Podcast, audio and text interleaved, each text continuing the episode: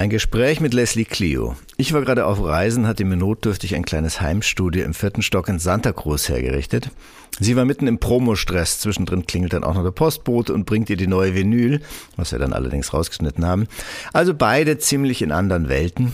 Aber dann versinkt doch im Gespräch die Zeit und wir tauchen ab in Leslies Prinzessinnen- und Kriegerinnenleben, besprechen Mondzeichen und welche entscheidende Rolle Tomte-Bassist Nikolai Potthoff spielt. Aber hört selbst. Gleich mal die erste Frage, wo, wo, wo sind wir überhaupt? Du, es gibt von dir das Zitat, am besten für mich persönlich lebt es sich in Ländern, wo man immer in Badelatschen leben kann. Und andererseits ja, sagst du, ich habe Berlin sehr viel zu verdanken, fühle ich hier zum ersten Mal etwas wie Heimatgefühl. Also heute Badelatschen ja. oder Heimatgefühl? Also erstmal willkommen in meinem Widerspruch, aber ich habe tatsächlich Badelatschen an, aber Socken drunter, denn ich sitze in Berlin. meine schönen Nike, meine schönen Nike-Letten dabei. Das also deutsche Klischee, sehr gut. Ja. Und äh, genau. hast du denn jetzt so die, die äh, Pandemie so ein bisschen auch genutzt für, für Badelatschen, wo es ja eigentlich eh wurscht ist, weil alles remote ist, dass du dann auch ein bisschen weg warst von Berlin? Ja und nein. Also ich habe, ähm, ich war jetzt tatsächlich ähm, über Weihnachten war ich mal so drei Wochen im Wärmeren äh, und habe da quasi das Album vorbereitet, weil natürlich ist mein Beruf in vielen Dingen auch, ähm, also bis es dann an die konkrete Promo oder ans Touren geht, relativ ortsungebunden. Jetzt, wo das Album raus ist, ähm, ist äh, bin ich natürlich gerade in Berlin und ähm, bereite jetzt auch dann hier die Tour vor und bin ganz optimistisch, dass die stattfindet und ähm, habe aber auf jeden Fall schon wieder meine Sonnenvision. Aber das hat ja jeder, glaube ich, also die Fernweh. Ich glaube im April werde ich mal ähm, ganz kreativ schreiben und dann gehe ich ins Exil. Mhm. Ähm, so. Ja, wo du sagst, dass du, dass, dass du das ja auch alles eigentlich überall machen kannst.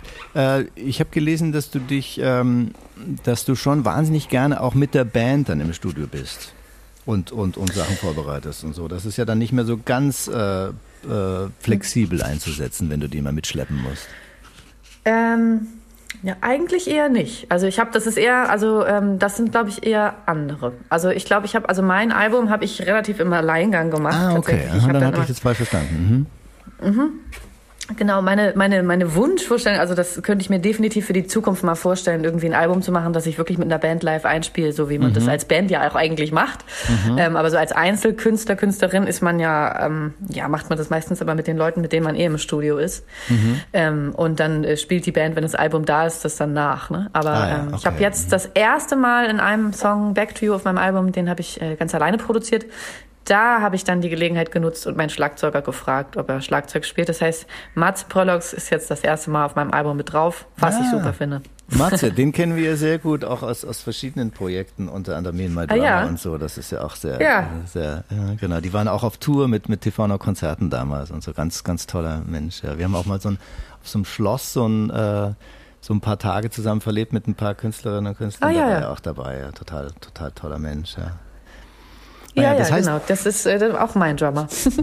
Sehr gut. Das heißt, du, du schreibst ähm, aber sogar bis zu einem, bis zum Produzieren machst du schon ganz viel ganz alleine. Ja, also ähm, Brave New Woman ist ja jetzt mein viertes Album und mhm. eigentlich ist jedes Album unterschiedlich entstanden. Also, ähm, also, also zum einen von, den, ähm, von, von der Herangehensweise, dann von den Umständen, wie es gemacht ist und auch von dem, was dann im Nachhinein damit passiert ist.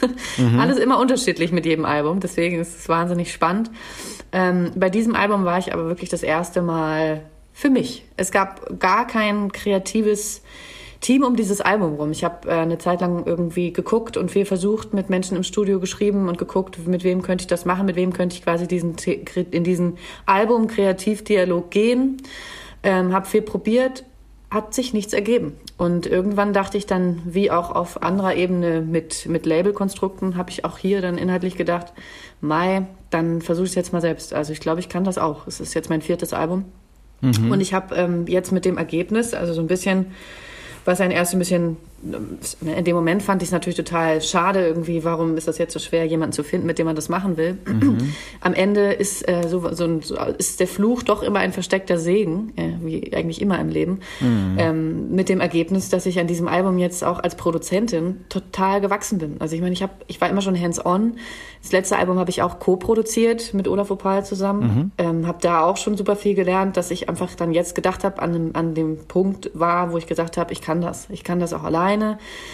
deswegen heißt dieses Album auch Brave New Woman. Das ist einfach auf jeder Ebene bin ich an diesem Album gewachsen und habe auf mich selbst gesetzt und auch wow. den Mut gehabt sozusagen. Es erfordert auch Mut und das ist irgendwie so ein schönes Ding, dass jetzt dieses Album jetzt wirklich trotz dieser ganzen Steine, die manchmal im Weg gelegt haben, ähm, auf die Welt gekommen ist. Und ich bin sehr gewachsen dran. Und habe jetzt im Endeffekt die Executive-Produktion komplett, komplett alleine gemacht, sprich wow. von, den ersten, von den ersten Gedanken, was ist das für ein Album, was soll da passieren auf dem Album, worum soll es gehen, wie soll es klingen, wie soll es instrumentiert sein, wie soll es produziert sein, wie soll es gemischt sein, wie soll, die, wie soll der Mix sein ähm, zu Mastering bis hin zur Songreihenfolge des, Al des Albums und äh, Artwork und sowieso alles. Also es ist, ich habe da gar keinen Dialog geführt und dann weiß man auch bis zum Ende nicht, das kann ich sagen. Mhm. bis zum Ende hat man keine Ahnung, was man da macht. Ich bin einfach dann in der Zeit, wo es dann wirklich äh, konkret darum ging, Songs zu machen. Ich habe dann einzelne Songs eigentlich immer mit demjenigen, mit dem ich den Song auch geschrieben habe, dann quasi fertig gemacht. Mhm. Aber es ist halt was anderes, wenn jemand einen Song macht, dann ist er natürlich nicht so involviert in einem Albumprozess. Deswegen habe ich eigentlich diese einzelnen Songs immer mit ähm, denjenigen fertig gemacht und das dann selber so ein bisschen alles zusammenge... Also ich war eigentlich der einzige Mensch, der einen Überblick hatte sozusagen. Mm. Da gab es mhm. niemand anders. Mm. Ist ja so ein bisschen auch bei dir so Grundthema, auch, auch so dein, äh, du hast ja diese Disney-Kooperation äh, auch gemacht. Ich habe das nicht, nicht, so im Detail mm. mitgekriegt, aber, aber mhm. da war ja auch, wenn ich das richtig verstanden habe, dir das Wichtige, dass so dieses Bild von, von Mut, Herz und Freundlichkeit irgendwie äh, dir, dir irgendwie sehr am Herzen war, dass es, dass es äh, transportiert, dass man eben nicht nicht einfach nur so brav äh, hübsch und und als auf den Prinzen wartet, sondern auch äh, mhm. sondern wirklich auch selber Hand anpackt und so. Das ist ein, ein ziemlich wichtiges Thema für dich. Absolut, das ist äh, ein Thema, das sich durch alles durchzieht bei mir. Also bei mir geht's immer um Self-Empowerment, Selbstermächtigung, Selbstermutigung, äh, den Mut aufzubringen, äh, man selbst zu sein, nicht den einfachsten, sondern den ehrlichsten Weg zu gehen und authentisch mhm. zu bleiben und auch sich zu trauen, Kante zu zeigen. Hauptsache, man bleibt bei sich und ehrlich und man muss immer, immer auf sich selbst setzen. Und ähm, je mehr du deine eigenen Entscheidungen feierst, desto weniger bist du darauf angewiesen, dass es andere tun. Und das ist immer, also auf niemanden, ich sage mal, hör auf dein Herz, setze auf dich selbst und warte auf niemanden. Und das mhm. ist ähm, immer so meine Message. Deswegen ist natürlich auch, ich habe die erste, erstes, das erste Lied vom Album Brave New Woman ist äh, Girl with a Gun, ja, im, im mhm. Video. Sail äh, on, sail on, got to give it genau. all up. ja, genau. No one's gonna ähm, tell you how except the girl with a gun. Genau, und im Video spiele ich natürlich genau mit diesem Bild, ich habe das eins zu eins übersetzt, mhm. ähm, mit, mit Pistolen und mit einem Gewehr auf, dem, auf den Schultern. Gleichzeitig kommt aber bei Disney ein Lied von mir raus und ich bringe ein Kid Clio Album raus, also ein Kinderalbum, mhm. ähm, wo man dann auch ne, natürlich sich fragen kann, wie passt das zusammen. Aber ich finde, das passt sehr gut zusammen, weil es immer die gleiche, es ist immer der gleiche Kern, er ist nur unter, unterschiedlich kommuniziert. Und mhm. der Kern ist immer, setz auf dich selbst. Ich meine, auch Kid Clio, das ist komplette Rotzgirl-Musik. Ich mache da keine pädagogische Musik, ich will niemandem was beibringen, ich will einfach ähm, wild und frech sein in den Liedern oder bin ich zumindest. Ähm, ist das immer die Vision gewesen, Rotzgirl-Musik. Ich will Rotzgirl-Musik machen für vorlaute Mädels, die sich nicht unterkriegen lassen wollen. Und das ja, ist im Prinzip der gleiche Kern. Ich habe bei vielen Sachen, die ich jetzt so gelesen habe, blitzte immer wieder so dieses Pippi Langstrumpf-Bild genau. durch. Hast du das auch, ja. hast du das Buch auch gekannt und, und gemocht, das Kind? Ja, ja. Also meine Kinderidole waren auf jeden Fall Pippi Langstrumpf und Bibi Blocksberg. Das waren ah, so meine ja. beiden. Das war so, also ich war so eine Mischung aus den beiden. Äh, am Fasching immer entweder die eine oder die andere.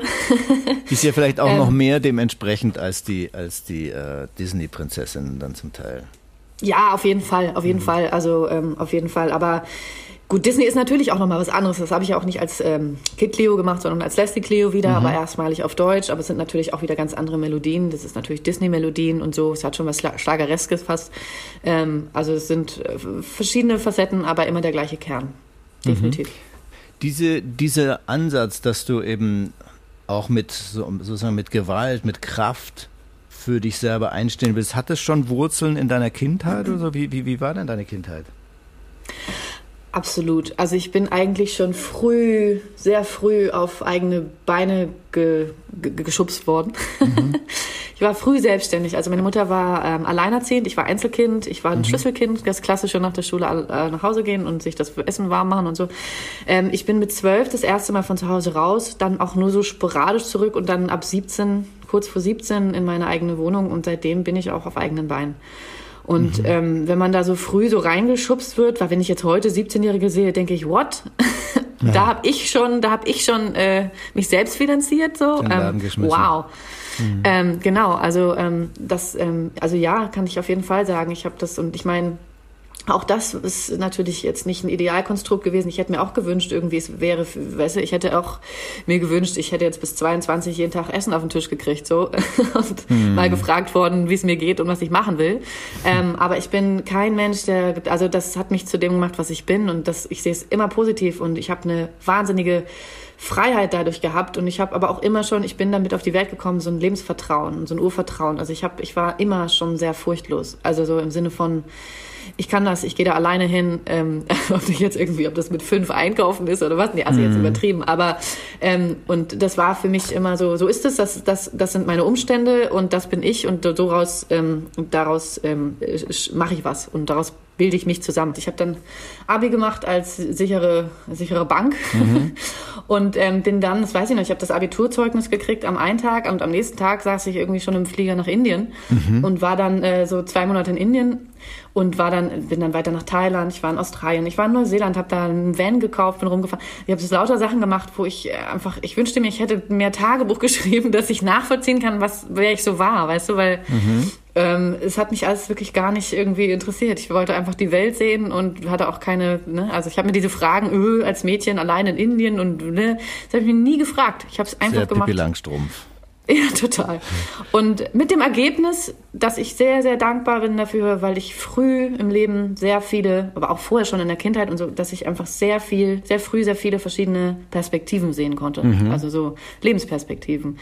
Ähm, ich war bei sehr reichen Menschen zu Hause, ich war bei sehr armen Menschen zu Hause, ich war in, und Menschen haben mich immer zu, immer reingelassen, so, ne, überall, also mhm. auf der Welt. Und ähm, dadurch hat mir das so ein Lebensvertrauen gegeben. So und denke mir, okay, ich habe jetzt vielleicht nicht so viele Leute, die mich anrufen und fragen, was ich mache oder was ich werden will. mhm. Aber ich habe das Leben als solches. Das Leben als solches beschützt mich und leitet mich. Und das hatte ich immer. Und Hattest diese Musik. So? Mhm. mhm. Sorry. So, ja, ähm, und diese, diese Musik als solches, ähm, dass ich jetzt seit zehn Jahren schon Musikerin bin und jetzt mein viertes Album raus habe, bla bla bla, das hat mich gefunden, das habe ich nicht gesucht, das hat mich einfach gefunden, weil ich immer so eine Vorahnung hatte, ich wollte schon immer Sängerin werden, aber ich hatte nicht das Selbstbewusstsein oder das Selbstvertrauen, ich hatte gar keine Beziehung irgendwie zu irgendwas mit Musik, irgendwie Menschen oder so. Ähm, und habe aber trotzdem immer mit einem Diktiergerät irgendwie Melodien aufgefangen, habe wahnsinnig viel Poetry geschrieben und so immer auf Englisch und so und war ein totaler Musiknerd, konnte alles auswendig und so und das habe aber immer nicht so den Grund gesehen, warum ich das mache. Ich habe es halt einfach gemacht. Mhm. Ähm, und dann bin ich nach Berlin gezogen irgendwann und dann hat sich wirklich alles schnell gefügt und das ist immer das Schöne am Leben. Und das, das kann ich immer auch nur meinen meinen äh, meinen Mitmenschen mitgeben. So, man äh, sorge dich ruhig, aber lebe trotzdem und es wird alles immer so kommen, wie es kommen soll. Immer. Mhm. Mhm. Hattest du denn äh, so in Kindheit und Jugend dann zumindest so Homies, die dir dann irgendwie sowas familiäres oder oder dieses äh, dieses Gefühl von Nest gegeben haben oder war es wirklich die ganze Zeit so dieses völlig Pippi Langstrumpfartige, du machst einfach dein Ding? Nee, ich hatte natürlich auch eine, ich hatte natürlich auch so Family, ich hatte eine äh, ganz, also väterlicherseits, die, meine Oma und alle, das ist schon eine, eine schöne, aber auch hier, also so die, die mütterliche Seite und die väterliche Seite Welten auseinander, ne? Also auch ganz verschiedene, äh, mhm. äh, kennst du vielleicht auch, hat ja jeder irgendwie, wo man, also selbst in der Familie gibt es schon total viel äh, Bandbreite. Ähm, aber ja, ich habe ähm, viel, auch ich war immer viel, auch als Einzelkind immer viel mit äh, anderen Familien so im Urlaub mit, ne? Oder so, ähm, ich meine, eine meiner Schulfreundin, die hatte irgendwie fünf Kinder, Riesenhaus, war ich ständig. Also das habe ich geliebt bei denen. Bis heute ah, ja. liebe ich mhm. die.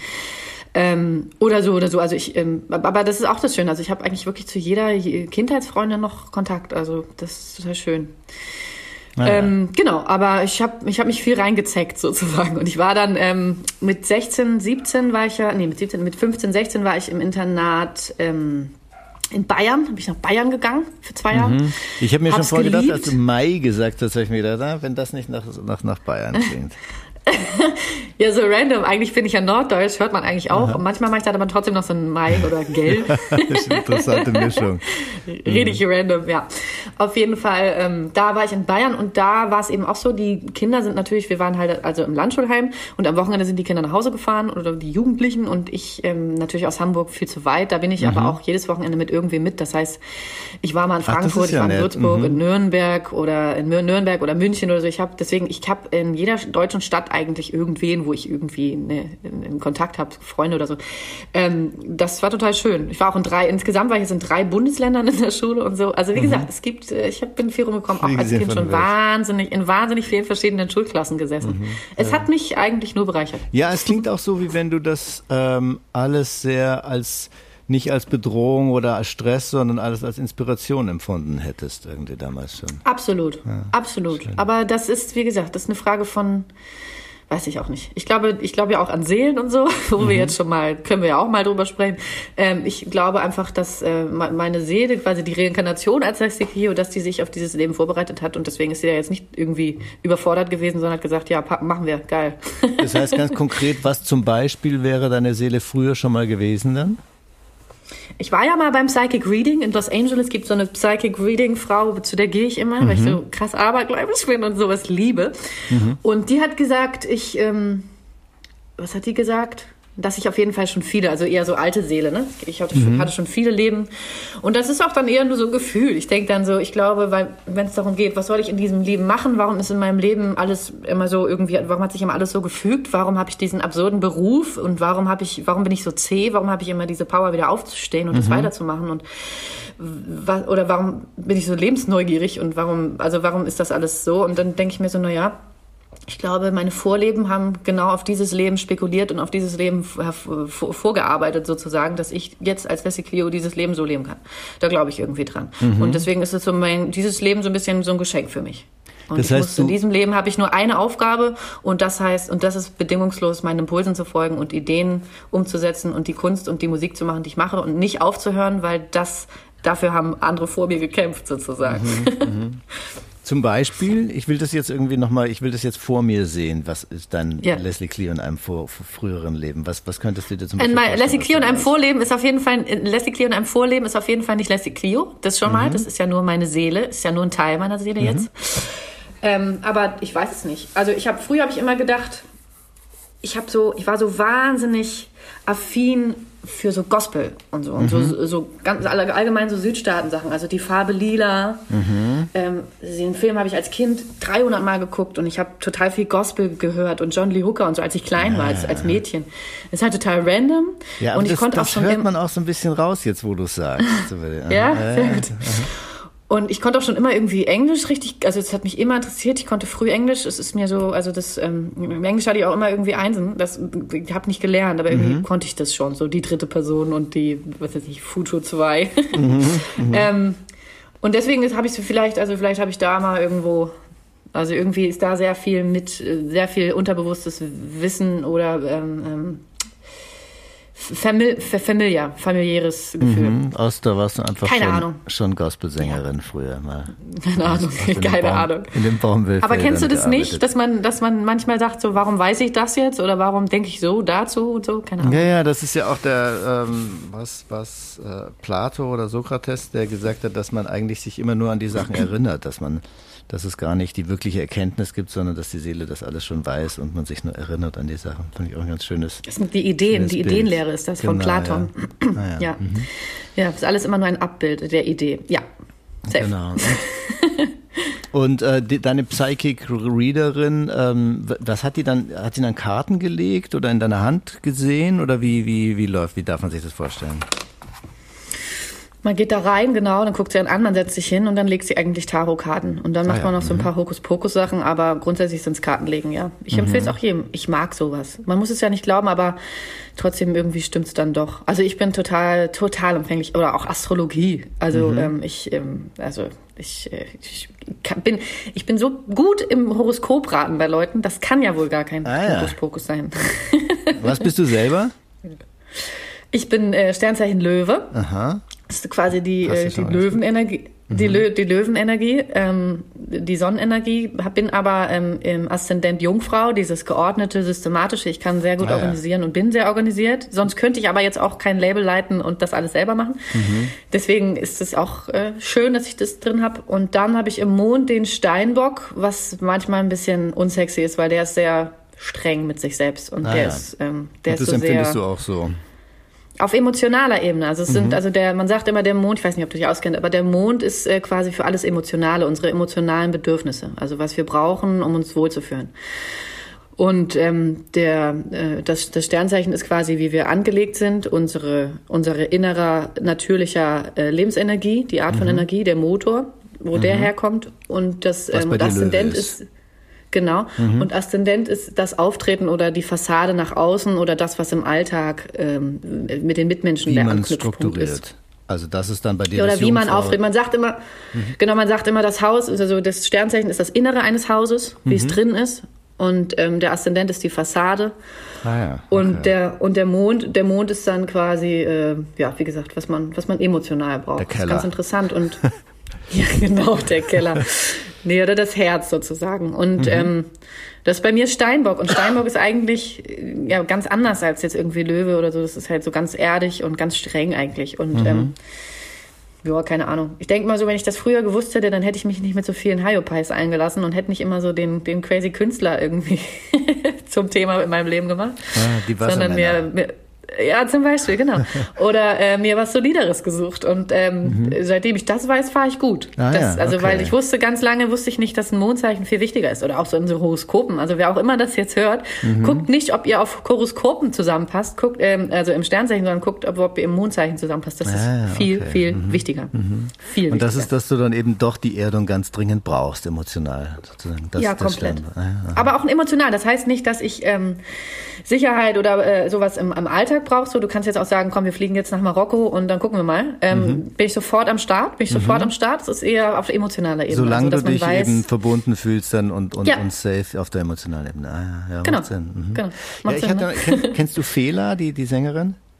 Äh, ja, mhm. ja. Mit der hatte ich neulich auch über so so Sachen gesprochen, so sozusagen esoterische Sachen und und ja. äh, wir haben dann gefunden, dass es sozusagen zwei Arten gibt, auf die solche Sachen wirken. Das eine ist es, dass es tatsächlich einfach fundamental real so ist und da kann man diskutieren, ob das dann zum Beispiel bei Astrologie kann ich mir tatsächlich auch vorstellen, dass wirklich sozusagen ganz konkret das so ist ähm, dass man halt irgendwie durch den Moment, wo man geboren wird, dass man dann einfach die Energien, die da vorherrschen, dann einfach stark ja. in sich aufsaugt ja. und so. Das kann man sich auch so ganz real, auch naturwissenschaftlich irgendwie zurechtlegen. Und mathematisch, ja. Genau. Und dann aber selbst die Sachen wie zum Beispiel I Ging oder, oder eben jetzt Kartenlegen oder so, wo, wo man als Mathematiker sagt, okay, das ist einfach zufällig. Ähm, mhm. Da finde ich, das ist trotzdem ganz, ganz toll und ganz wichtig, und zwar auf eine, auf eine zweite Art zu wirken, nämlich dass es Kristallisationspunkte gibt für das Unterbewusste, woran wo man das hochholen kann oder was es automatisch ransaugt sozusagen, was einem sonst noch nicht so zugreifbar ist. Dadurch, dass man eine Struktur schafft durch die Karte, mhm. die man zieht oder die, das I-Ging, das man legt, dass man sagt, ah ja, da habe ich doch was, was damit resoniert. Und das wäre dann, wenn man jetzt völlig andere Karten gezogen hätte, wäre es dann anders gelaufen, aber hätte auch einen interessanten Teil hochgezogen sozusagen. Und ich glaube, diesen Teil, mhm. den darf man gerade als Künstler natürlich auch nicht über äh, unterschätzen, wo, wo ja auch für viele äh, für, für, zum Songschreiben zum Beispiel für mich auch total inspirierend sein kann, dass ich mir irgendwelche bestimmten Sachen vorgebe oder Situationen mhm. oder Bilder oder Archetypen und dann und dann saugt das sozusagen von sich selbst dann Sachen raus, die dann doch ganz wahr und ganz mein eigenes Ding sind. Ja, ist eigentlich im Grunde die Essenz eines Künstlers oder einer Künstlerin, diesen Zugang zu haben und mhm. in Sachen, weißt du, in Sachen reinzugehen und zu hinterfragen oder mit sich selbst in Kontakt zu sein. Auf jeden Fall. Das liebe ich ja auch so. Und in, der Essenz ist das ja auch das Thema jetzt vom Album. Ähm, es geht auch, also in, das ist thematisch hat sich komplett geändert. Es geht genau darum. Es geht um Fragen, es ist eine Reise zu sich selbst sozusagen. Es ist nach, nach innen schauen und zu gucken, wer will ich als Frau sein, wer will ich als Mensch sein. Ich bin jetzt mhm. in meinem zweiten Akt angekommen. Was sind meine Themen jetzt? Ähm, es wird sicherlich nicht mehr die Frage sein, warum liebt er mich nicht? Oder mein Herz ist so gebrochen. Mhm. Was vielleicht die Thema, die Themen waren meiner letzten drei Alben, einfach weil das meine Zwanziger waren und weil weil das, ähm, ich das aufgesaugt habe als, als Teenie und früher in meinen frühen Zwanzigern so. Und das habe ich alles verarbeitet, ist ja auch cool. Ähm, aber als ich das letzte Album quasi abgegeben habe, als ich das Master in der Hand hatte, war so, das ist, das ist nicht mehr mein Thema jetzt. Wie soll ich jetzt weiter? Da knüpfe ich nicht an thematisch, das geht gar nicht. Mhm. Da bin ich auch gar nicht mehr. Es sind ja auch fünf Jahre dazwischen.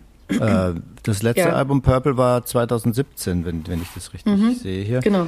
Ähm, ja. Gab es da einen Grund für die für die lange? Ich meine, du hast jetzt schon äh, schon auch Singles dann veröffentlicht. Ist es weil weil mhm. Alben jetzt eh nicht mehr so wichtig sind oder gab es sonst einen Grund, warum warum jetzt kein Album kam für fünf Jahre?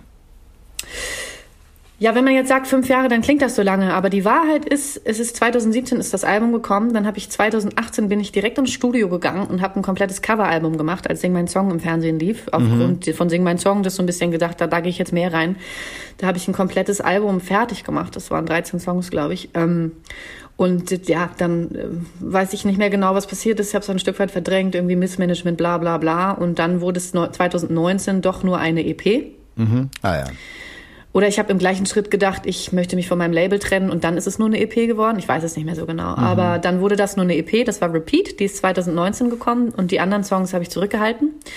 Hab dann 2019 auch äh, in dem Jahr angefangen, an dem Album am Brave New Woman zu schreiben. 2019 war ich auf Schreibreisen, war ich in Nashville, war ich in LA, da war ich eigentlich die ganze Zeit unterwegs, habe dieses Album geschrieben mhm. und habe dann auch 2019 angefangen, ein neues Label zu suchen. So, das ging bis, bis Corona kam. 2020 habe ich Labelgespräche geführt hm. ähm, und gleichzeitig parallel immer an diesem Album weitergearbeitet. Und irgendwann stellte sich dann raus, so, hey, äh, das kann jetzt noch ewig dauern, ich fange einfach schon mal an. Und dann habe ich angefangen und dann habe ich ja im Oktober 2020 ähm, äh, die ersten Singles rausgehauen und das Album als solches war auch 21 schon fertig. Also ich hätte es auch letztes Jahr rausbringen können. Gut, jetzt sind Aber wir da war das äh, Vinyl noch nicht fertig. genau. Und jetzt sind wir vier Wochen in 22. Ne? Also das ja. ist jetzt vielleicht eine 2 dahinter, aber eigentlich war es auch 21 und man muss immer das so in Relation sehen. Das klingt dann jetzt auf Papier viel, eigentlich ist es das nicht. Aber ich habe auch damals zu meiner Managerin gesagt, es wäre viel cooler, wenn da eine 1 dahinter stünde, äh, statt einer 2. Und am Ende denke ich mir, nee, ist auch scheißegal. Also jetzt mal in Sternjahren hinter, in 50 Jahren interessiert da keinen, wie viel, wie, was da für eine Jahreszahl dahinter steht. Fakt naja, ist, ähm, ich habe durchgehend an diesem Album gearbeitet und ich habe ja auch parallel letztes Jahr noch ein Kinderalbum rausgebracht. Das habe ich ja auch nochmal zwischendurch geschrieben und produziert. Also ähm, da ist schon, da ist nicht, ist nicht so, dass ich jetzt ähm, ein Jahr lang was anderes faul. gemacht habe. Nee, faul war ich eh nicht und ich war, also das, wie gesagt, manchmal ist es einfach random, dass dann da eine andere Nummer hintersteht. Und wie gesagt, dieses, ähm, zum Beispiel Love is a Shield auf meinem jetzigen Album ist aus der Zeit äh, dieser Coverplatte. Das habe ich quasi mitgenommen und aufgehoben mhm. und jetzt dann quasi draufgepackt. Ähm, also auch das war nicht so richtig umsonst. Die Songs werde ich auch alle nochmal irgendwie raushauen. Ja, und es gibt ja auch schon so ein bisschen Gewicht, wenn mal eine Pause ist. Ich finde es gar nicht so schlecht. Dass, äh, ich finde auch oft, dass das von Künstlern, die ich sehr verehre, sind dann die Platten, die nach einer nach einer äh, gewissen Pause langen Zeit. Und, die, und gerade auch wenn du sagst, dass dann dass dann Shift jetzt von deiner eigenen Perspektive damit drin ist, das ist ja vielleicht auch ganz gut, wenn da, wenn das, wenn da mal eine Diskontinuität drin ist und es nicht alles so, so ähm, ja, so alle zwei äh, Jahre. ineinander übergeht und so. Auch physikalisch kann man ja sagen, zum, um die Richtung zu wechseln, ist es sinnvoll, man nicht so schnell zu sein, sondern äh, das geht am besten, wenn genau, man, wenn man genau. nicht 200, 200 Stundenkilometer drauf hat. Absolut. Ein schlauer Mensch hat zu mir gesagt, wenn du den Weg nicht siehst, bleib stehen, bis du ihn siehst. Und du musst nicht immer ja. direkt den Weg sehen. Man kann auch manchmal stehen bleiben. Ja. Das musste ich lernen. Dann, also, ja. Da musst du dann deine innere Jungfrau so ein bisschen davon überzeugen, dass du Genau. okay, Mit ihrer nervigen Planungssicherheit. Hey, genau. da muss ich ja alles planen jetzt mit dem Jahresplan. genau, ja, voll. Ähm, wann hast du denn überhaupt angefangen, dann äh, Musik zu machen? Du hast ja gesagt, dass es, dass du zwar sehr viel äh, immer so vor dich hingesungen hast, dass du dich mit dem Englisch sehr leicht getan hast und so, aber eigentlich nie so auf die Idee gekommen wärst, dass du selbst aktiv auch äh, Musik machst. Was war? Gab es da irgendwie so den einen Moment, der das dann ausgelöst hat, oder wie kam das? Na, ich hatte immer eine Vorahnung. Also, ne, wo wir, ich hatte immer so ein Gefühl, also ah, das Leben trägt mich, dass ähm, es wird irgendwie was kommen, es wird, das Leben wird sich mir zeigen und offenbaren sozusagen. Ähm, und ich hatte immer eine Vorahnung, habe halt immer schon geschrieben und Melodien gesammelt in meinem ähm, Diktiergerät damals, habe das immer alles gemacht. Und ähm, dann habe ich, ähm, hm, welches Jahr war das, weiß ich nicht mehr. Da war ich aber auch, da war ich 22 oder so. Da kam ich gerade von meiner Weltreise zurück. Und da bin ich in Hamburg ähm, irgendwie spazieren gegangen und habe eine alte Schulfreundin getroffen auf der Straße, die meinte, hey, du bist doch die Sängerin. Hier gibt's so eine Gesangsschule, geh da mal hin. Und dann bin ich da irgendwie hin und dann durfte ich da vorsingen für den nächsten Jahrgang und auch komplett unvorbereitet. Ich hatte keine Noten dabei, gar nichts. Ich habe einfach a cappella irgendwie ein bisschen was gesungen und dann mhm. war so, ja, du bist, du bist drin. Toll. Mhm. Und dann war ich, ähm, das war so eine, also es war eine Privatschule, die gibt's auch nicht mehr. Es war also eine einjährige Ausbildung zur Berufssängerin, so hieß ah, es. Ja. Also mhm. wo ich da dachte, oh, krass, okay, das war jetzt mein Zeichen Nummer eins. ähm, ähm, das, da gehe ich, das, okay, dann soll das vielleicht wirklich so sein. Dann ist das nicht nur in meinem Kopf der Wunsch oder die Vorahnung, sondern jetzt äh, manifestiert es sich. Und ähm, dann habe ich das gemacht in dem Jahr. So und man kann sagen, das war jetzt nicht irgendwie die krasseste Ausbildung im Sinne von, dass wir so wahnsinnig viel, wie gesagt, ich kann bis heute keine Musiktheorie, aber ähm, was mir dieses eine Jahr gebracht hat, wo ich jetzt dann eben in Hamburg diese Ausbildung gemacht habe, war, und das hat mir gefehlt und das ist alles Selbstvertrauen und Bestätigung. Also ich bin da wirklich jeden Tag, jeden Tag irgendwie habe ich gehört, wenn jemand hier, dann du oder zu anderen auch. Das war super, jetzt mach's mal wie Leslie. Also ich habe da richtig gemerkt, dass ich das kann und dass das ähm, nicht nur in meinem Kopf oder sowas ist, sondern dass das auch gewollt ist von anderen Menschen. Mhm. Und in diesem Jahr, in dem Jahr habe ich dann sozusagen, oder auch im Gesangsunterricht irgendwie dann immer die Beste gewesen und so ein Anführungszeichen ist jetzt nicht meine Motivation, aber ähm, so mhm. das als Feedback. Und ähm, habe dann gesagt, hey geil, okay, dann ziehe ich jetzt nach Berlin und dann suche ich da einen Produzenten und mache ein Album. Das ist jetzt mein Lebensplan. Also weiter denke ich jetzt nicht, aber das will ich jetzt machen. Also das traue ich mir jetzt zu, das ist jetzt mein Ziel. Mhm. Und dann gibt es so ein schönes Buch von, wer heißt der? Thomas Shaw oder so, um, ähm, The One Thing. Und so ist es auch. Ich hatte diese eine Idee und die habe ich verfolgt. Und es hat auch nur einen Menschen gebraucht, um es umzusetzen. Und das war damals Nikolai Potthoff. Also ich bin 2008, Ende 8 nach äh, Berlin gezogen mhm. und ähm, habe den dann bin dann so, ich glaube, neun Monate habe ich mich voll reingehängt, super viel genetworked und wahnsinnig viele Leute kennengelernt in Berlin und dann am Ende letztendlich auch Nikolai Potthoff und der war halt schon vernetzt in Berlin, der kannte Leute beim Verlag, bla bla bla. Mhm. Und mit dem habe ich dann im Studio, also ich hatte natürlich auch schon vorher so Aufnahmen, irgendwie Flamenco und was weiß ich, ich habe viel so Jam-Sessions in Hamburg gemacht, da hatte ich ein paar Aufnahmen. Und ähm, ja, der hat gesagt, komm, lass mal was machen und dann hat er mir ein Instrumente geschickt und das war dann Tool Show und das war dann zwei Jahre später oder drei schon die erste Single, die dann rauskam. Also es ging dann bei mir wirklich schnell. Ich habe den kennengelernt, wir haben Songs gemacht, wurde so wollten alle Labels haben, war gut vernetzt, wollten alle haben. Mhm. Ähm, haben wir dann bei Universal äh, quasi unterschrieben und dann ging es ja auch schon los. Und dann war das erste Album, war ja, hat ja direkt mich so hochkatapultiert mhm. und ähm, seitdem mache ich das hochprofessionell und leidenschaftlich und mit allem Herzen und denke jeden Tag nur Danke, dass ich das machen darf.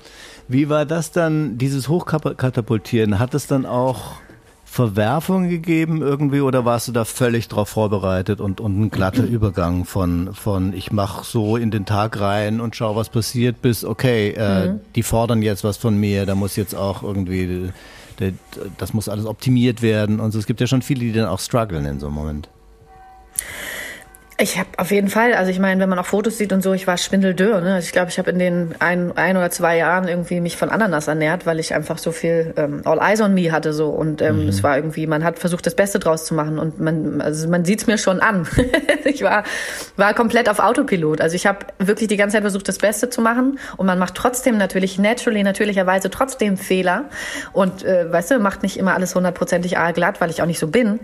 Ähm, aber äh, als Ergebnis, ich kann mich wirklich an gar nichts erinnern aus der Zeit. Das weiß ah, ich. Also wow. ich also weiß nicht. Du stehst immer in, meiner, in meinem Wikipedia-Eintrag steht, sie war mit Keen und Joss Stone irgendwie als Support unterwegs und so. Und ähm, ich, ich kenne die Bilder, aber ich habe die Erinnerung habe ich nicht. Ah ja, interessant. Mhm. Also, also ich wirklich, das sind Jahre, die sind eigentlich äh, nicht richtig präsent, weil die so intensiv waren, dass ich mhm. so durchgeballert habe. Mhm. Ja.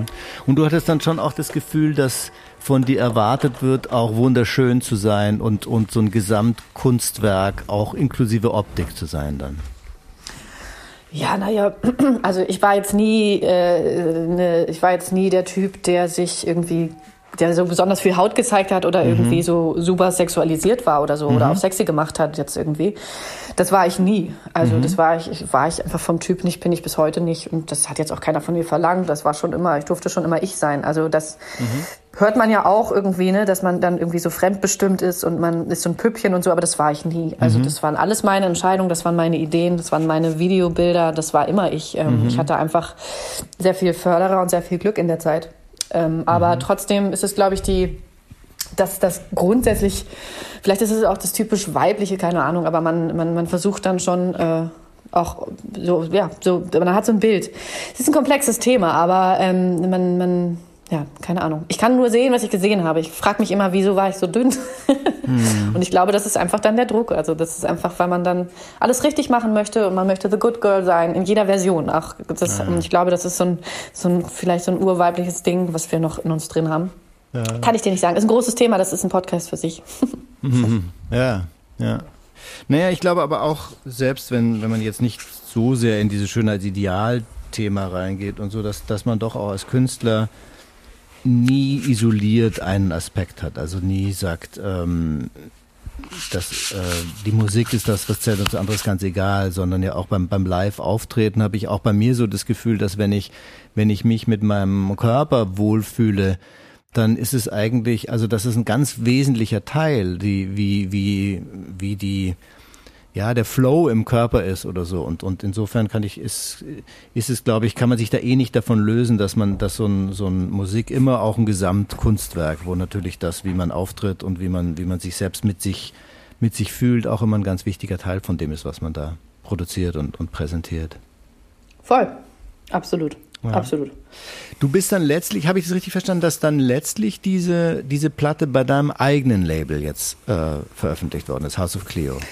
Genau, also das ist jetzt wirklich, und auch das ähm, ist natürlich was, was ich mir am Anfang gar nicht so richtig zugetraut habe. Also als ich dann, ich habe ja dann 2020 eben, dann war Corona, es war klar, es ist jetzt alles zäh mit Labels, egal, ich fange jetzt erstmal an sozusagen, ich investiere mein eigenes Geld, ich mache das jetzt einfach, weil ich ähm, Bock drauf habe und habe dann angefangen, die ersten Singles zu veröffentlichen. Das ging hin bis zu, ich glaube, es waren vier, genau, dann war Millionär im April die, die Single, die ich dann das erste Mal mit einem richtigen Team quasi gearbeitet habe, also wirklich auch mit Pro Promo-Leuten und alles drumherum. Ähm, und da habe ich aber dieses Label-Team für House of Cleo für diese Single so geil zusammengestellt gehabt, dass ich gedacht habe, nee, mit dem Team kann ich das auch wirklich selber machen. Also dann äh. jetzt das auf jeden Fall. Und dann haben wir einfach nur einen Vertrieb gesucht. Und das haben wir dann in Sony haben wir dann einen Vertrieb gefunden, der wirklich mhm. gesagt hat, ja, ja, das machen wir nach so langer Zeit immer nur nein und das sind keine guten Songs und sie ist keine Mainstream-Künstlerin, bla bla, was man alles um die Ohren geschleudert kriegt, äh, mhm. immer in dem Business und es ist egal, wer du bist, by the way. Ähm, dann ja, dann dachte ich mir, komm, dann mache ich das so. Und ähm, viel gelernt, das meine ich. Ich bin mit diesem Album wirklich in jeder Hinsicht über mich selbst hinausgewachsen. Ich hätte es mir gar nicht so zugetraut vor zwei, drei Jahren. Das ist schon mal ein Grund, auch zurückzuschauen und zu sagen, wow, ey, jetzt kann man auch mal stolz auf sich sein. Also weder, dass ich das selber executive produziert habe alles, noch, dass ich das Label gegründet habe und ähm, das jetzt alles irgendwie so durchzuziehen. Also man lernt wirklich schon viel. Und ich meine, das sind dann so Sachen wie äh, Marketingplan aufstellen und äh, mhm. Excel-Tabellen pflegen, äh, äh, Fördermittel beantragen, ähm, nach, weißt du, also, also diese ganzen Sachen, die zum Label dazugehören oder diese mhm. ganzen Gimmicks, die du brauchst und alles Mögliche. Das ist ähm, ich freue mich auch, wenn ich es irgendwann wieder abgebe, weil ich ähm, habe jetzt auch nicht, ich sage jetzt nicht, ich werde für immer selbst veröffentlichen. Ganz ehrlich, wenn ich ein schönes Angebot habe oder wenn irgendwie sich was anderes ergibt, dann ist das so. Aber für dieses Album war das so genau richtig und ich bin dann gewachsen und ähm, weiß jetzt wirklich auf jeder Ebene, wie Labelarbeit funktioniert. Mhm. Das ist doch geil. Ja, und selbst wenn du damit jemand arbeitest, ist es natürlich ab jetzt nie mehr wie vorher, weil du, du weißt einfach, wovon du sprichst, auch wenn du Leuten das delegierst oder so. Ja. Und, und das ist ja auch eigentlich toll zu sehen, dass es funktioniert. Also Dota zum Beispiel, die macht wirklich auch ganz viel selbst und äh, mhm. ist absolut erfolgreich damit. Die weiß einfach, wie das geht. Und das finde ich irgendwie auch toll, dass die Plattenfirmen dann eben doch nicht so sehr Gatekeeper sind, dass man ohne sie keine Chance hat, sozusagen. Ja, ja. Ja, also ich, wie gesagt, ich bin in meinem Label damals Universal wahnsinnig dankbar. Ich war auch ein Stück weit traurig, als sie mich gedroppt haben. So, mhm. ähm, so ist es nicht. Ähm, ja. ähm, aber ich hatte natürlich auch alle Vergleiche. Ich hatte irgendwie Major, Major-Erfahrung bei Major-Label, mhm. ähm, dann hatte ich Indie bei einem Indie-Label, dass ich gesagt habe, jetzt mache ich noch komplett Selbstveröffentlichung mit Indie-Indie. ähm, das heißt, ich habe jetzt auch irgendwie wirklich jede, jede Art von Veröffentlichung hinter mhm. mir sozusagen. Spannend. Das Team besteht ausschließlich aus Frauen. Ist es ja. äh, Zufall gewesen oder, oder Programm?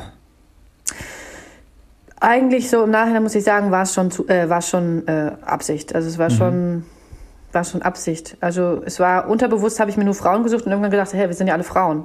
Mhm. Weißt du so. Mhm. Ähm, aber es war schon unterbewusst bewusst, wenn das Sinn und, macht. Also ja.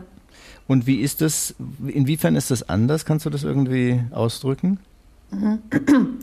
Also ich sitze jetzt gar nicht da und sage, äh, Frauen arbeiten so und so an und analysiere das groß. Für mich war es eine mhm. ganz bewusste Entscheidung. Für mich war es eine ganz bewusste Entscheidung, ein Frauenteam zu gründen, weil ich einfach die Musikindustrie oder die Industrie, in der ich jetzt seit fast zehn Jahren arbeite, ist ein komplett männerdominiertes Business. Wir haben eigentlich nur Männer. Wir haben auf jeder Chefetage sitzen Männer. Das heißt, es gibt in Deutschland nur ein paar wirkliche Entscheidungsmacher, die die, die wesentlichen Entscheidungen treffen. Das sind alles Männer. Und wenn mhm.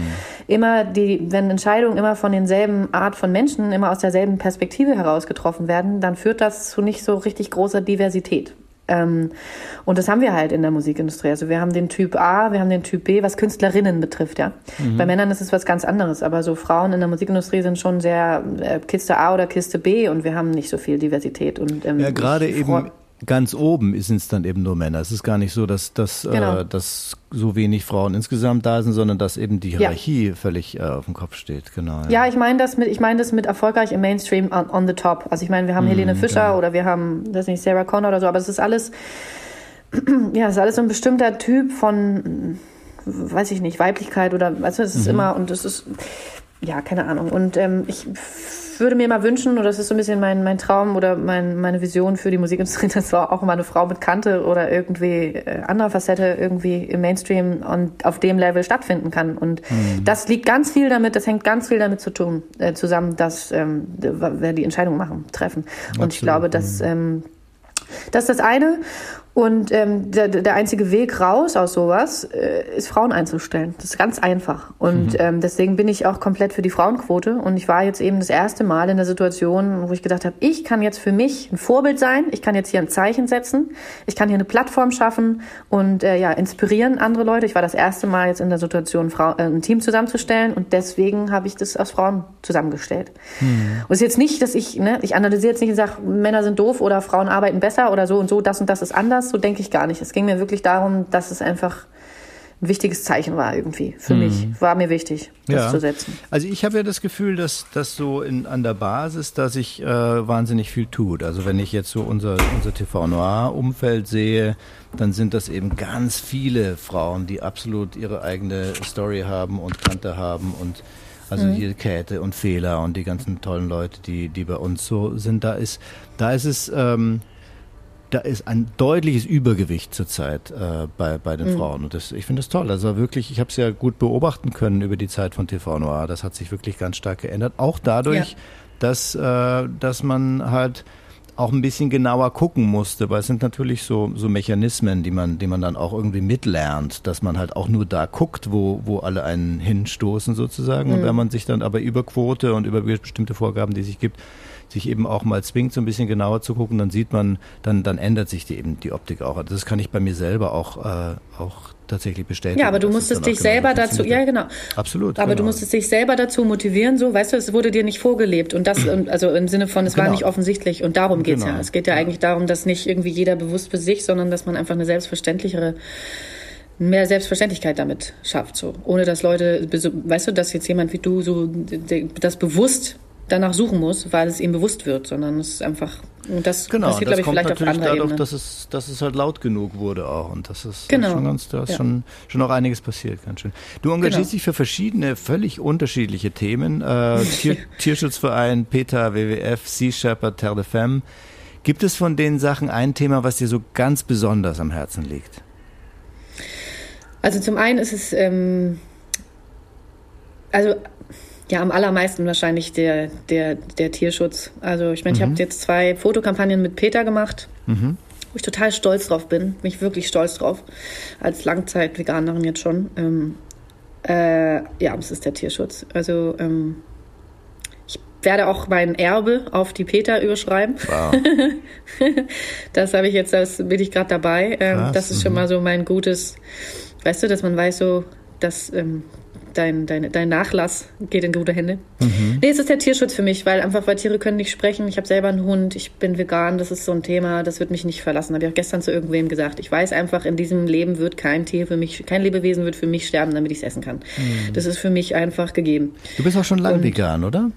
Ja, seit über zehn Jahren. Mhm. Ich sag mal dreiviertel Veganer, weil ich bin nicht komplett dogmatisch und das ist der Grund, warum ich es schon so lange bin. Weil dadurch macht es das so ein bisschen ne, entspannt ist das. Ist es dann auch und am Ende bin ich doch vegan. einfacher dadurch oder ähm, weil dann die irgendwelche B-Vitamine leichter kommen oder, oder eher psychisch, dass du sagst, ich mach's jetzt nicht zu diktatorisch? Genau, es ist eher, es ist eine komplette Kopfsache, ähm, dass man weiß, man kann, also ne, man kann. Ähm, ich weiß nicht, ich habe das, meistens ist es irgendwie, dass ich irgendwie bei meinem Freund bei einer Pizza mal abbeiße oder so, weißt du, wo ein bisschen Käse mhm. drauf ist. Ich glaube, sowas ist es. Es sind jetzt nicht Sachen, okay. also ich kaufe, also ich koche komplett nur vegan, ich kaufe auch keine, mhm. ich kaufe auch nur vegan, das ist alles total so, es ist dann eher ähm, im Alltag mal so convenient hier und da, da bin ich nicht dogmatisch, aber ich bin trotzdem, also ich koche vegan und so Fisch oder Fleisch schon mal gar nicht, gar nicht, gar nicht. Hm. Das ist hm. auch, das kostet mich auch, also das ist eine Überzeugung und das will ich auch wirklich, will ich nicht. Und oder ein ah. Glas Milch oder so, auf gar keinen Fall. Igitt. Aber ja, deswegen kann ich, deswegen kann ich schon so lange so. Ja. Ja, ja. das hat sich auch wirklich so, so erst in den letzten Jahren durchgesetzt, dass, dass Milch wirklich was Spezielles ist. Also so früher zum Beispiel im Müsli oder so früher natürlich oder wenn man jetzt auch in andere Länder reist, dann staunt man auf einmal, dass da eine, eine Milch beim, beim Müsli-Buffet ist, wo es hier jetzt inzwischen ganz normal ist, dass man dann mit Hafermilch arbeitet oder so. Ja, das finde ich total eine schöne Entwicklung. Ich glaube, es gibt unterschiedliche Typen. Du sagst, für dich fällt es da doch leichter, dass es nicht so ganz 100 Prozent ist. Bei mir ist zum Beispiel genau andersrum. Also ich habe zum Beispiel ab und zu wirklich daran gelitten, dass ich Zucker ähm, mag, aber mir Zucker überhaupt nicht gut tut. Und wenn mhm. ich es nicht 100 Prozent abstelle, dann fällt es mir wahnsinnig schwer. Dann habe ich immer Bock, mir doch noch mal eine Packung Lakritze zu kaufen. Aber mhm. jetzt bin ich wieder seit einem guten Jahr, dass ich einfach überhaupt gar nicht, das kommt für mich gar nicht in Frage und dadurch ist es für mich ganz einfach geworden dann. Nach einer Zeit. Ja, sehr gut. Ja, das ist, da ist ja jeder Unterschied. Das ist wie mit dem ja. Rauchen. Also ähm, ich kann zum Beispiel äh, einmal im Monat eine Zigarette rauchen mhm. und den Rest interessiert es mich nicht und andere werden sofort wieder Kettenraucher. Ja. Warst doch. du mal starke Raucherin? Nö, nö. Also ich habe schon geraucht, aber ich kann dir nicht sagen, wann ich aufgehört habe. Also ich erinnere mich auf jeden Fall nicht mehr. Also ich, richtig schleichend irgendwie, keine Ahnung. Mhm. Irgendwann habe ich einfach so gedacht, glaube ich, ja, nö, eigentlich brauche ich es nicht. Aber ich habe jetzt nicht irgendwie Cold Turkey gemacht oder ähm, so. Das war richtig automatisch. Ich war so, hä, ich rauche ja gar nicht mehr. Cool. ja, schön, ja. Hat sich irgendwas in dir verschoben, ja, dass es dann Fall. einfach nicht mehr fällig war. Ja. Du bist mhm. ja demnächst bei uns. Und zwar ja. in, in, einer akustischen Version. Und ich habe gesehen, dass du auch einige Songauskopplungen vor dem neuen Album als, auch als akustische Version gemacht hast. Das heißt, was du bei uns spielen wirst, ist dann alles schon, das kennst du dann alles schon so oder machst du nochmal eine extra Vorbereitung dann für, für unseren Auftritt? Wir haben ja schon geprobt. Ich weiß mhm. nicht, ob das ein Geheimnis ist, aber es wurde ja wegen, wegen mit dem Covid-Fall verschoben. Ah, ja, ja, das heißt, wir haben ja schon geprobt und ähm, wir ähm, stellen das alles ähm, akustisch hin, genau. Also stripped, muss stripped down als jetzt auf dem Album vielleicht. Aber das ist ja auch normal in dem Rahmen. Ist es was, Und auch immer was Schönes. Ist es was, was du immer schon nebenher äh, gemacht hast, auch die, die Akustikversion oder sogar was beim Schreiben sogar das Dominante ist? Wie ist so das Verhältnis zwischen ausproduziert und, und, äh, und diesen Strip-Down-Versionen? Ich liebe Strip Down. Ich bin auch einfach eine Akustiknudel sozusagen. Mhm. Also auf dem Album jetzt auch. Ich habe ähm, da genauso viele akustische Nummern. Ne? Also wir haben jetzt das erste, die ersten zwei Lieder sind irgendwie durchproduziert, dann kommt schon ein Gitarrenlied, Comme vous. Ähm, dann kommen nochmal zwei so halb, so mittel und dann kommt wieder Akustik, Akustik, Akustik. Mhm. Ähm, also auch auf dem Album habe ich es jetzt irgendwie so gemacht und ich merke das ja auch, also ganz wirtschaftlich jetzt so an Streaming-Zahlen, also die, ich, das, ist, das findet immer sehr viel Zuspruch, je reduzierter es ist bei mir. Mhm. Und da möchte ich eigentlich in Zukunft noch mehr reingehen, so weil das ist doch toll. Fantastisch. Also weniger ist ja auch mehr. Da kann ich natürlich nicht laut genug Ja schreien dazu. Ist ja, ja. auch ein bisschen unser Konzept so dieses und das passt ja auch zu dir. Äh, dieses, das so ein bisschen wie bei der Homöopathie, dass dadurch die Energie größer wird, dass man was wegnimmt von, von, von, der, genau. von dem Material sozusagen. Ja, wahnsinnig schön, da freue ich mich total genau. drauf. Passt natürlich auch gut mhm. zu deinem früheren Leben als Gospel. Äh, Preacher in, in den amerikanischen genau, Staaten. Genau.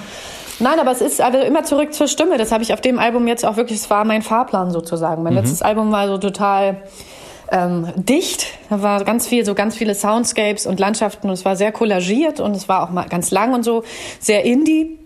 Und damit wollte ich halt komplett brechen. Also als ich jetzt das Album angefangen habe, war so, okay, ähm, ich weiß zwar noch nicht, wie ich es rausbringe und mit wem ich das jetzt machen soll, aber ich weiß die Vision und die Vision war immer zurück zur Stimme. Mhm. Zurück zu mir, also thematisch zurück zu mir und auch dann um, übersetzt in zurück zu meiner Stimme, mich mhm. als Sängerin im Vordergrund. Da ist nichts drüber, da wird nichts zugeballert. Ich habe hier natürlich ein, die ein oder anderen Song, den ich produziert habe, aber es ist nie, es verliert nie die Stimme als absoluter roter Faden durchs Album. Und ähm, deswegen ist es auch so ein, deswegen ist es auch sehr ich oder komplett ich, dieses Album. Ähm, ja, und deswegen, und es war ein Go-Light-Gedanke, ich möchte das live und auf Tour eigentlich fast eins zu eins übersetzen können. Das geht ja dann eher, wenn man quasi äh, das auch reduzierter auf der Platte schon hat. Also ja. ähm, das war so ein Fahrplan. Ich möchte das akustisch live spielen können und das klingt wie auf Platte. So. Toll. Da freuen wir uns auf deine Tour. Im ja. Ende, Ende März geht's los und dann den Anfang April Richtig. rein. Und wir mhm. freuen uns wahnsinnig, wenn du bei uns bist und bedanken das uns für dieses tolle, tolle Gespräch. Vielen, vielen Dank, liebe Leslie. Ich danke auch. Ich wollte noch kurz fragen, was ist Tex für ein Name? Ist eigentlich ganz cool. Heißt du wirklich Tex? Nee, Tex ist äh, mein, mein, war erstmal nur mein Künstlername für dieses Musikprojekt. Als ich angefangen habe, auf Deutsch Musik zu machen, wollte ich gerne irgendwas, was möglichst weit weg ist von, von so Vorname, Nachname. Fred Kasulske, Christoph Drieschner ist mein eigentlicher Name. Mhm. Und, ähm, und wollte das irgendwie so ein bisschen brechen. Und, äh, und dann bin ich nach Berlin gekommen durch die, ähm, durch die Musik eigentlich und habe dann eben die ganzen Leute kennengelernt als dieser Musikertext, um den es jetzt gerade geht. Und dann fand ich das auch irgendwie ganz cool, dass es so mein Selbstgewehr, so wie bei den Indianern, die dann irgendwann sich Rote Wolke nennen oder so. Fand ich irgendwie ja, genau. schön. Und dann hat sich das so verselbstständigt und inzwischen nennen mich alle Text. Ja, sehr gut, finde ich gut. Dann nenne ich dich natürlich auch Text. Und schön. dann ähm, freue ich uns, äh, freue ich mich, wenn wir uns mal äh, begegnen.